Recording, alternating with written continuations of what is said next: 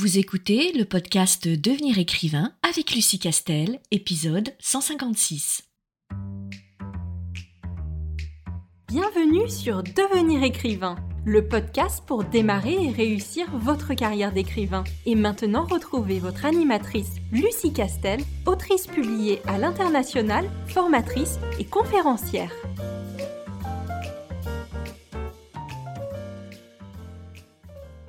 Bonjour, je suis ravie de te retrouver pour un nouvel épisode consacré, attention, roulement de tambour, au personnage archétypal de l'élu. Alors, c'est un sujet un petit peu particulier parce que je trouve que c'est peut-être l'un des personnages archétypales les plus casse-gueule qui existent. Et euh, j'en ai déjà parlé euh, d'ailleurs euh, sur notre compte Instagram LicarFR. Si jamais tu ne nous suis pas, je t'encourage à le faire. Je l'ai fait de façon humoristique et détournée, mais le fond du, propos était, était le même. Et là, aujourd'hui, je vais te partager un peu les, les problématiques liées à ce personnage, tout en sachant que je ne suis pas du tout en train de dire qu'il ne faut pas du tout utiliser et actionner le personnage archétypal de, euh, l'élu qui serait euh, raté euh, dans 100% des cas et qui serait trop casse-gueule et on ne pourrait bâtir aucune histoire intéressante sur, sur ce personnage de l'élu. Pas du tout en fait. D'ailleurs, je suis assez bon public pour ce qui est des clichés en littérature et des personnages archétypaux. J'aime beaucoup les, les, retrouver dans, dans, les différents romans et surtout, je trouve hyper intéressant le choix et l'angle d'attaque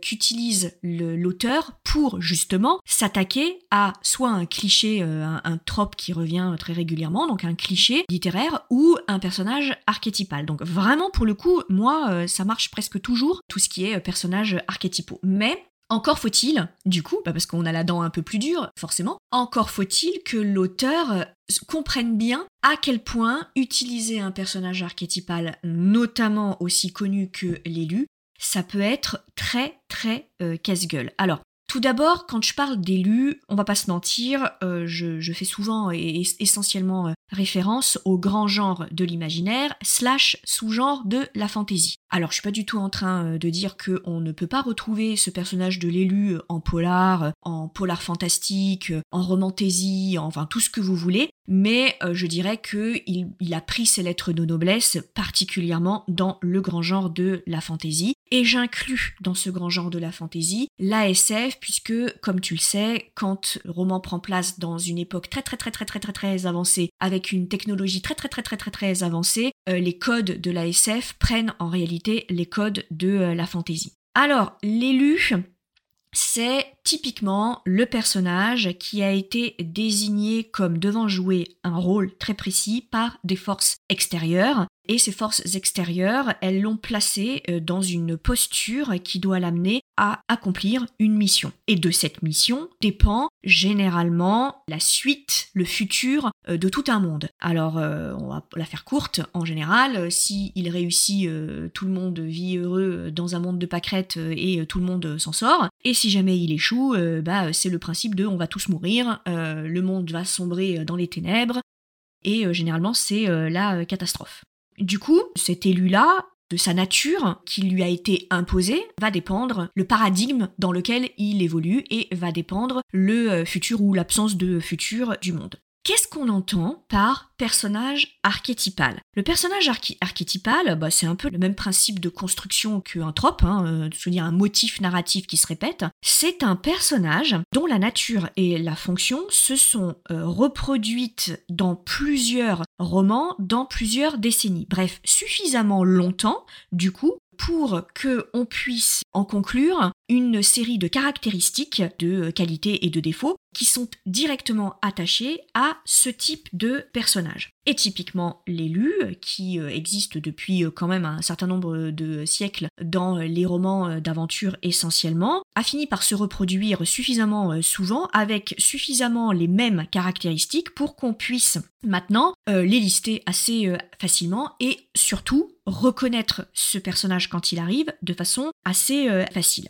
Et là aussi, hein, je, reprends euh, ce que j'ai toujours dit sur les tropes en littérature et sur plus euh, généralement les clichés en littérature, ça n'est pas une mauvaise chose d'utiliser un personnage archétypal. Si ils sont devenus des personnages archétypaux, c'est pour une raison très précise, c'est que ça fonctionne. C'est-à-dire que sa nature et sa mission fonctionnent particulièrement dans un certain nombre euh, de narrations. Euh, donc, s'il est devenu euh, archétypal, s'il est devenu classique, c'est pas pour rien. C'est parce qu'il a véritablement des qualités intrinsèques dont il est assez facile d'utiliser et qui servent dans n'importe quelle narration. Donc, en soi, c'est pas une mauvaise chose d'utiliser un trope déjà bien connu, d'utiliser un motif narratif récurrent ou un personnage archétypal. C'est juste que il faut faire attention parce que autant on peut très facilement rater un personnage archétypal, ce qui est euh, assez euh, finalement euh, drôle quand on y pense, parce que bah, on pourrait se dire, je vois pas comment est-ce que je pourrais rater un personnage archétypal, parce que je sais exactement ce qui compose ce personnage archétypal, vu que on sait exactement quelle est sa nature, quelles sont ses caractéristiques majeures, et quel, est son objectif, quel est son arc narratif, puisque c'est un personnage qu'on connaît bien et qui est archétypal. Du coup, on se dit assez naturellement, bah, je vois pas trop comment est-ce que je pourrais le rater, puisque je sais ce que je dois faire avec ce, personnage et lui aussi, il sait ce qu'il a à faire. Eh bien, c'est tout le contraire, parce que autant un archétype fonctionne très bien, autant il fonctionne mal lorsqu'on se contente de copier-coller ses caractéristiques de base sans y apporter une lecture un peu moderne et un peu personnelle, et qu'on se contente de plaquer dans son histoire l'entièreté des caractéristiques qui ont créé le personnage de l'élu, mais sans l'adapter à son propre univers, sans l'incarner en quelque sorte. Donc je, me sers euh, du vivier des tropes et des archétypes et des motifs narratifs qui existent, je les colle dans mon roman sans travail de réappropriation et j'espère que ça va passer parce que euh, je ne peux pas me planter puisque je sais ce qu'il est censé faire, l'élu, tout comme je sais ce que est censé faire euh, un enquêteur, un magicien, un sage, un amoureux ou un comique de, service. Et, et du coup, la problématique, elle est bien là. Il faut pas oublier que le métier d'auteur, c'est un vrai métier avec un vrai savoir-faire. Et ça n'est pas parce qu'on pioche dans l'histoire littéraire un certain nombre de tropes qui sont euh, bien connus que euh, nous, on ne doit pas faire le travail d'appropriation et d'incarnation. Je le dis très souvent et je le répète, tout a déjà été écrit. Donc l'originalité, elle est certainement pas dans les histoires qui sont développées, mais dans la façon qu'à l'auteur de s'approprier cette histoire et d'incarner cette histoire. On est bien d'accord qu'une histoire d'amour, une histoire de vengeance, une histoire de trahison, une histoire de révolte, une histoire de prophétie, tout ça a déjà été moult fois écrit. Et ça ne veut pas dire que tu dois t'interdire d'écrire sur une histoire de vengeance, une histoire d'amour, euh, une histoire de trahison ou une histoire de prophétie. Pas du tout. Cette course à l'originalité, elle est complètement contre-productive en fait parce que c'est pas parce que tu vas nous trouver une narration euh, complètement euh, éclatée au sol et euh, sortie de l'espace D'ailleurs, je pense que tu ne trouveras plus jamais ce type d'histoire parce que, encore une fois, tout a déjà été écrit, pas forcément bien, mais tout a déjà été écrit. Mais cette course à l'originalité te fait perdre l'essentiel de vue. Et l'essentiel, c'est comment moi, auteur X ou Y, j'incarne une idée qui a déjà certes été traitée, mais comment moi je l'incarne? Quel angle d'attaque je décide d'utiliser? De quelle façon euh, moi je décide d'incarner l'archétype de l'élu, l'archétype de la prophétie, l'archétype euh, du euh, roman d'initiation, comment j'incarne le roman de l'aventure intérieure, etc. etc. C'est ça qui fait le travail de l'auteur, c'est ça qui fait le talent de l'auteur, et c'est surtout ça qui fait l'originalité de l'auteur. Et donc, utiliser le personnage archétypal de l'élu n'est pas une mauvaise chose. En revanche, attention, il faut l'incarner et il faut être subtil dans son angle d'attaque. Du coup, je vais te parler des écueils à utiliser euh, euh, ce type d'élu et qui fait que souvent, malheureusement, quand il est maltraité, bah, on, passe à côté de la narration et de l'histoire en fantaisie, euh, de l'aventure épique. Et moi, je vois essentiellement deux écueils au personnage de l'élu. Le premier écueil, c'est la facilité, et je, vais la développer. Et le deuxième euh, écueil, c'est le caractère infaillible de euh, l'élu. Alors le premier écueil, c'est la facilité. Alors attention, euh, c'est pas la facilité là où on pourrait euh, le penser. La facilité, on pourrait se dire, oui, bah c'est d'utiliser le personnage archétypal de l'élu qui a, déjà été euh, vu et revu et re-revu et re-revu. C'est pas là qu'elle est la, la, la facilité, c'est pas là qu'elle se trouve. La facilité, c'est dans la nature même de l'élu. Et pourquoi? Parce que l'élu est élu sans rien faire. Il est élu il a été désigné par des forces extérieures comme étant l'élu. Alors certes, bien sûr, il peut toujours euh, se planter, hein, mais alors euh, s'il se plante, c'est d'autant pire, du coup, mais sa nature d'élu, elle lui est accordée d'office. Il ne fait rien pour être un élu, puisqu'il est un élu. La définition même de l'élu, c'est que malgré lui, envers et contre tout, ce personnage a été désigné par des forces qui lui échappent complètement, comme étant celui qui devait porter la mission de l'élu. Et le pauvre, il n'a pas le choix. Euh, il doit s'y coller parce que euh, une marque euh, sur son corps, slash une date de naissance, slash un endroit où il est né, slash des parents particuliers, slash une prophétie, slash une malédiction, slash ce que tu veux, mais il n'a rien fait pour être l'élu. Donc de base, ça rend le personnage très facile, du coup parce que on n'est pas élu parce qu'on transcende sa nature. On n'est pas élu parce que on fait quelque chose d'extraordinaire qu'on n'était pas censé faire et qu'on ne devait pas faire en fait. Et on est élu parce que c'est ça le, principe de l'élu. On est élu parce que. Et du coup, ça, ça rend le personnage très facile. Et c'est compliqué. Euh, du coup, de, de faire de ce personnage un personnage dont on aime suivre les aventures et dont on se dit waouh, waouh, il est parti de tellement loin, elle est partie de tellement loin, elle n'aurait jamais dû être là où elle se trouve à la fin.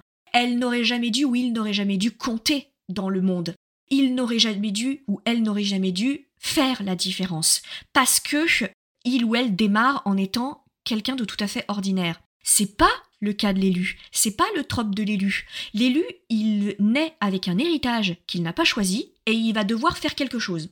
Alors, on est d'accord que ça remet pas en cause la difficulté qu'il va avoir à réaliser la prophétie de cet élu, hein. il va en chier, on est bien d'accord, et ça va être compliqué l'apprentissage euh, d'être un élu, mais ça ne change pas le fait qu'il ne transcende pas sa nature, il la réalise parce qu'il est élu, dès le départ.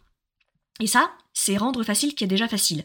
Donc, tu pars avec, à mon sens, cet écueil-là. Et ça n'est pas grave, parce que tu, tu vas pouvoir travailler dessus. C'est-à-dire que tu vas pas devoir travailler autour du fait que ce personnage-là, il n'a rien demandé.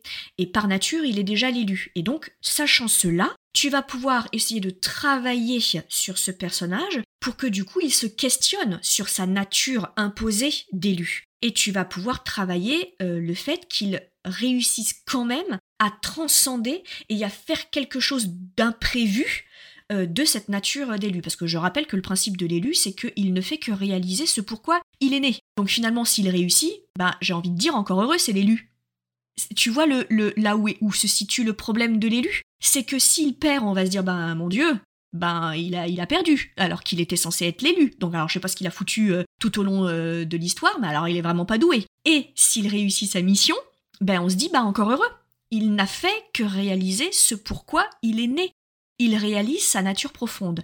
Et donc, il est là le problème intrinsèque de l'élu. Et c'est pas grave parce que maintenant que tu le sais, tu vas pouvoir justement travailler dessus. Travailler sur le positionnement d'un personnage qui se retrouve avec un héritage qu'il n'a pas choisi. Et là, tu peux aborder la question du libre arbitre, la question de, euh, bah, de qu'est-ce que je fais d'un héritage qui est imposé. À partir de quand est-ce que je décide de, prendre en main cet héritage et d'en faire quelque chose qui reste quand même personnel? C'est-à-dire que moi, en tant que personnage, dit l'élu apporte euh, ma touche personnelle et je fais plus que ce qui était attendu de mon héritage et de ma nature euh, d'élu, par exemple, ou au contraire, est-ce que je décide de lutter contre euh, cet héritage, etc. Voilà, donc il y a toute une réflexion, et je pense qu'à l'heure actuelle, tu ne peux pas faire l'économie de cette réflexion du positionnement par rapport à l'élu et à la nature d'élu dans ton roman. On en a trop fait des élus, on les a trop tordus euh, dans tous les sens possibles et imaginables pour que maintenant tu abordes un roman qui met en place un élu en faisant l'économie de ce type de questionnement sur la nature même de l'élu. Et donc ça c'est important. Autre écueil, c'est que par définition en tant qu'élu, il va faire de grandes choses. euh, ça veut dire que quelque part, il a une nature infaillible parce qu'il a une nature qui va lui permettre de faire des choses que aucun autre personnage dans le monde de tout l'univers de la galaxie est en capacité de faire, puisqu'il ne peut pas y avoir plusieurs élus. Par définition, si tu es l'élu, c'est que tu es le seul, tu es l'unique. Donc tu vas te mettre à faire des choses forcément complètement incroyables, infaillibles, etc. Et donc là aussi, il y a une, problématique liée au caractère infaillible euh, du personnage. Parce que s'il est infaillible, on a un peu du mal à s'identifier à lui et surtout on a du mal à comprendre ses problématiques. Parce que nous, on n'est pas infaillible. Alors on a un petit peu du mal à comprendre un personnage qui serait par définition infaillible. Raison pour laquelle, quand tu euh, crées ton personnage, euh, au, moment de la fiche de personnage d'ailleurs, hein, très très en amont, il faut que tu travailles vraiment les failles du personnage. Parce qu'encore une fois, je le répète, ce qui fait la réussite d'un roman et d'une histoire, c'est le lien de connexion que l'auteur arrive à faire avec le lecteur. Et ce lien de connexion se fait beaucoup plus facilement avec des personnages qu'avec un récit ou une intrigue. Parce qu'un récit ou une intrigue, ça reste quelque chose d'assez objectif et désincarné, alors qu'au contraire, des personnages, c'est par définition incarné. Donc quand on crée le lien lorsqu'on est complètement immergé dans l'histoire et lorsqu'on tient absolument à lire la suite de l'histoire, c'est souvent parce qu'on est touché par un ou plusieurs personnages. Et donc là, il faut vraiment que tu travailles le caractère faillible de ton élu et que surtout ces, failles elles soient crédibles, elles, soient pas euh, juste des euh, euh, accessoires que tu mets en disant oh là là là là là oui c'est vrai que mon élu il va renverser la totalité du monde et il va changer la totalité du monde. Donc il faut que je pense à le faire très très timide ou très timoré ou très maladroit. Ça c'est pas des vraies failles hein. donc ça c'est du gadget du coup. Vraiment il faut que tu travailles des failles psychologiques liées à son passé à son histoire à ce qu'il va développer donc le background émotionnel de ton élu, il doit absolument être travaillé. Donc ça c'est vraiment euh, important. Et souvent, d'ailleurs, je, tiens à le dire, c'est que derrière un personnage ultra puissant, un personnage de l'élu, il y a ce que j'appelle le risque des personnages fantasmes. C'est-à-dire que euh, souvent les auteurs, et d'ailleurs euh, c'est souvent leur moteur, hein, c'est une bonne chose, souvent les auteurs écrivent ce qu'ils auraient aimé lire. C'est un peu ce qui les pousse d'ailleurs euh, à écrire. Et souvent, du coup, on met dans nos romans un peu de nos fantasmes. Et c'est une bonne chose, euh, du coup, évidemment, puisque ça, ça fera de notre histoire quelque chose de totalement unique, parce qu'il n'y a personne d'autre que moi qui possède mes propres fantasmes. Donc c'est une bonne chose d'avoir des fantasmes. Sauf que les fantasmes, c'est bien à partir du moment où ils ne se réalisent pas ils n'ont pas vocation à se réaliser. Et donc ce que j'appelle les romans où les personnages fantasmes, c'est quand euh, l'auteur surinvestit un personnage et lui met, lui colle absolument toutes les qualités fantasmées, merveilleuses, parfaites que lui aurait aimé euh, avoir peut-être, ou euh, un personnage qu'il aurait aimé rencontrer, par exemple. Et du coup, en surinterprétant le fantasme dans le, personnage, en l'incarnant de tous les, fantasmes, on se retrouve parfois avec euh, des euh, personnages totalement ridicules parce qu'ils sont beaux euh, mais en l'ignorant, ils sont super intelligents mais ils ne le savent pas encore, ils aiment la vie mais ils ne le savent pas encore, ils tricotent super bien mais ils sont à la fois des guerriers badass, ils sont bons mais en même temps sexy, ils sont... Enfin voilà, tu l'as compris, on se retrouve avec des fiches de personnages qui font 48 pages avec euh, une liste de 72 000 qualités et qui ne sont évidemment absolument pas tenables euh, sur le, long terme et euh, qui nous font dire ah, il nous saoule avec avec le grand ténébreux mais doux mais dur mais doux mais intelligent mais qui a de l'humour mais qui est sérieux mais qui fait des blagues qui fait un stand-up mais qui est capable de jouer de n'importe quel autre enfin de n'importe quel instrument de musique qui prend pour la première fois un crayon et qui va faire une Mona Lisa qui a des cheveux sublimes alors que ça fait trois mois qu'il est dans la brousse euh, et qui s'est pas lavé, euh, mais il a quand même une cascade de cheveux douce, euh, comme s'il venait de prendre la pluie. non mais enfin voilà. Et, j'exagère à peine, hein, parce qu'il m'est déjà arrivé de le lire dans certains romans. Bref, garde ça en, mémoire. Évidemment que ton élu aura un côté infaillible, parce que c'est un élu, hein, donc au moment où il va faire son truc d'élu, il aura ce côté évidemment infaillible, mais tout au long de ta progression euh, d'intrigue, veille, veille à la subtilité, à la nuance, à l'épaisseur, à la complexité. Ça, c'est vraiment euh, important. Et ces deux écueils-là sont euh, importants.